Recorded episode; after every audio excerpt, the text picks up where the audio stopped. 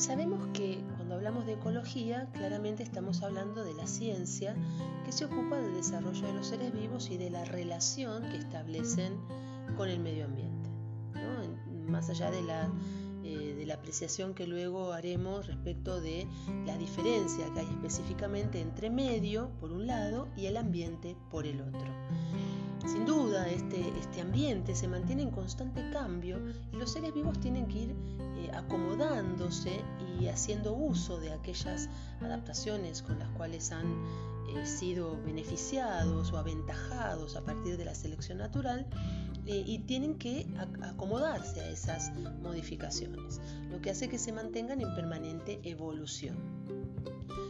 Ahora, el estudio de la ecología es muy importante porque cuando el ambiente es alterado o en el peor de los casos dañado, puede poner en riesgo la supervivencia de todos los seres vivos, es decir, de la biosfera toda.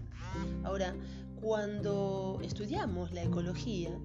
eh, tenemos que tener en cuenta que eh, esta ciencia estudia específicamente varios aspectos, como por ejemplo cuatro que voy a mencionar, que son las relaciones de interdependencia que se producen o se entablan entre los seres vivos y su entorno,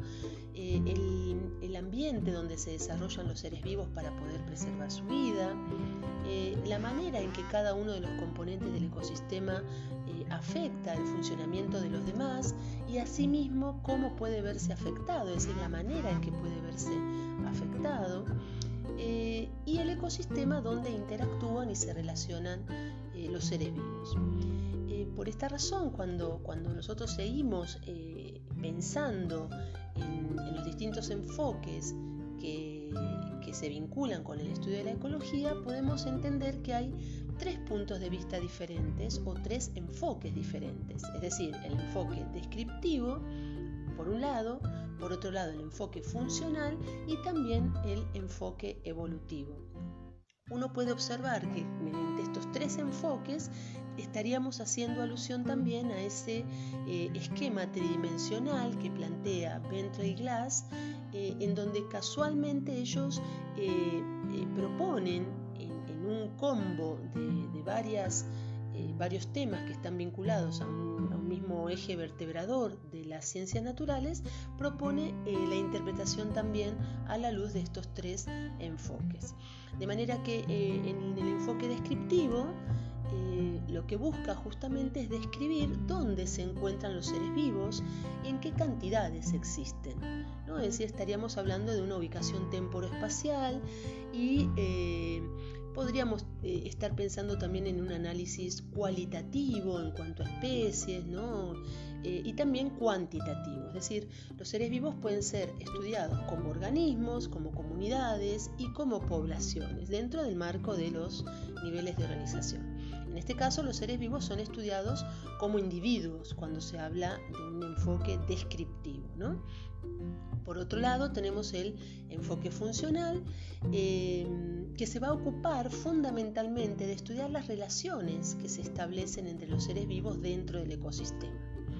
Eh, de esta manera se interesa por la dinámica o por el cambio de las relaciones que van a ir ocurriendo y por eso se estudia a los seres vivos más eh, en el nivel de comunidades y de poblaciones. Entonces, es decir, que el descriptivo se va a focalizar en un nivel eh, individual, de individuos, mientras que el funcional entonces va a tener en cuenta el nivel de comunidad y población, que es justamente el que va a permitir esta interacción y este intercambio de relaciones dinámicas que van a ocurrir en ellos.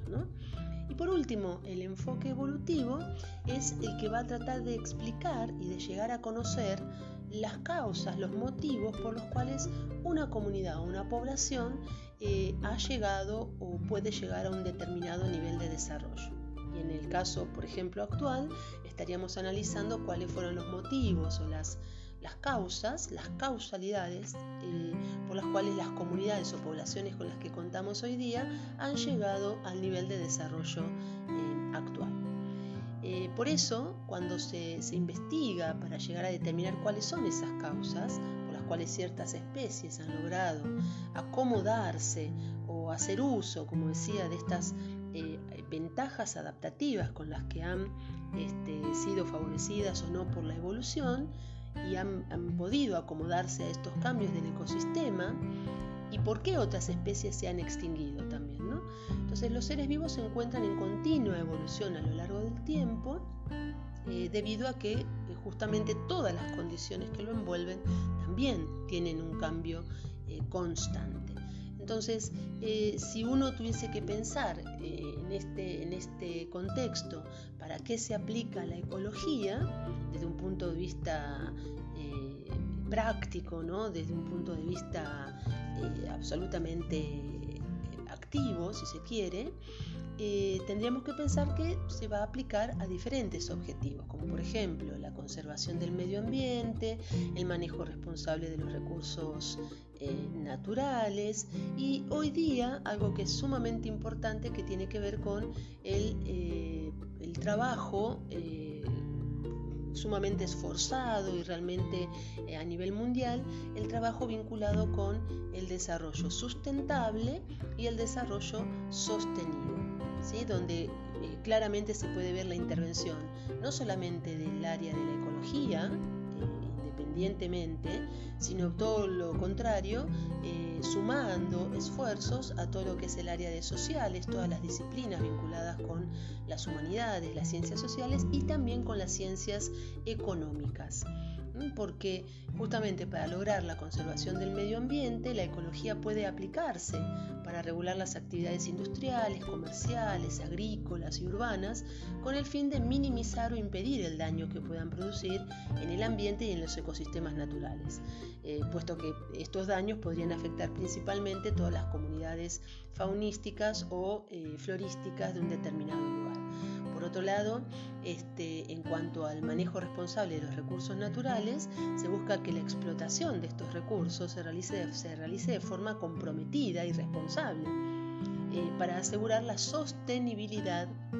del medio ambiente. Esto podría permitir entonces a, una determinada sociedad mantener un desarrollo eh, económico sostenible, sobre todo cuando se usan recursos que son no renovables. Em, Finalmente, claramente, se puede afirmar que el ser humano es el único ser vivo que puede alterar el medio ambiente en su búsqueda por satisfacer las necesidades de consumo. Por esta razón, la ecología es una ciencia muy importante porque se preocupa mucho más también del impacto ambiental que pueden tener las diferentes actividades económicas que realiza el ser humano, tanto de tipo industrial, comercial, agrícola y de tipo urbano. Y ese conjunto de actividades entran en el marco de lo que se conocen como eh, actividades antrópicas, que no deben estar eh, separadas, como decía anteriormente, de eh, todo lo que tiene que ver con el marco de las ciencias sociales y de las ciencias económicas en cuanto al uso eh, o abuso de los recursos con los cuales cuenta nuestra, nuestra biosfera.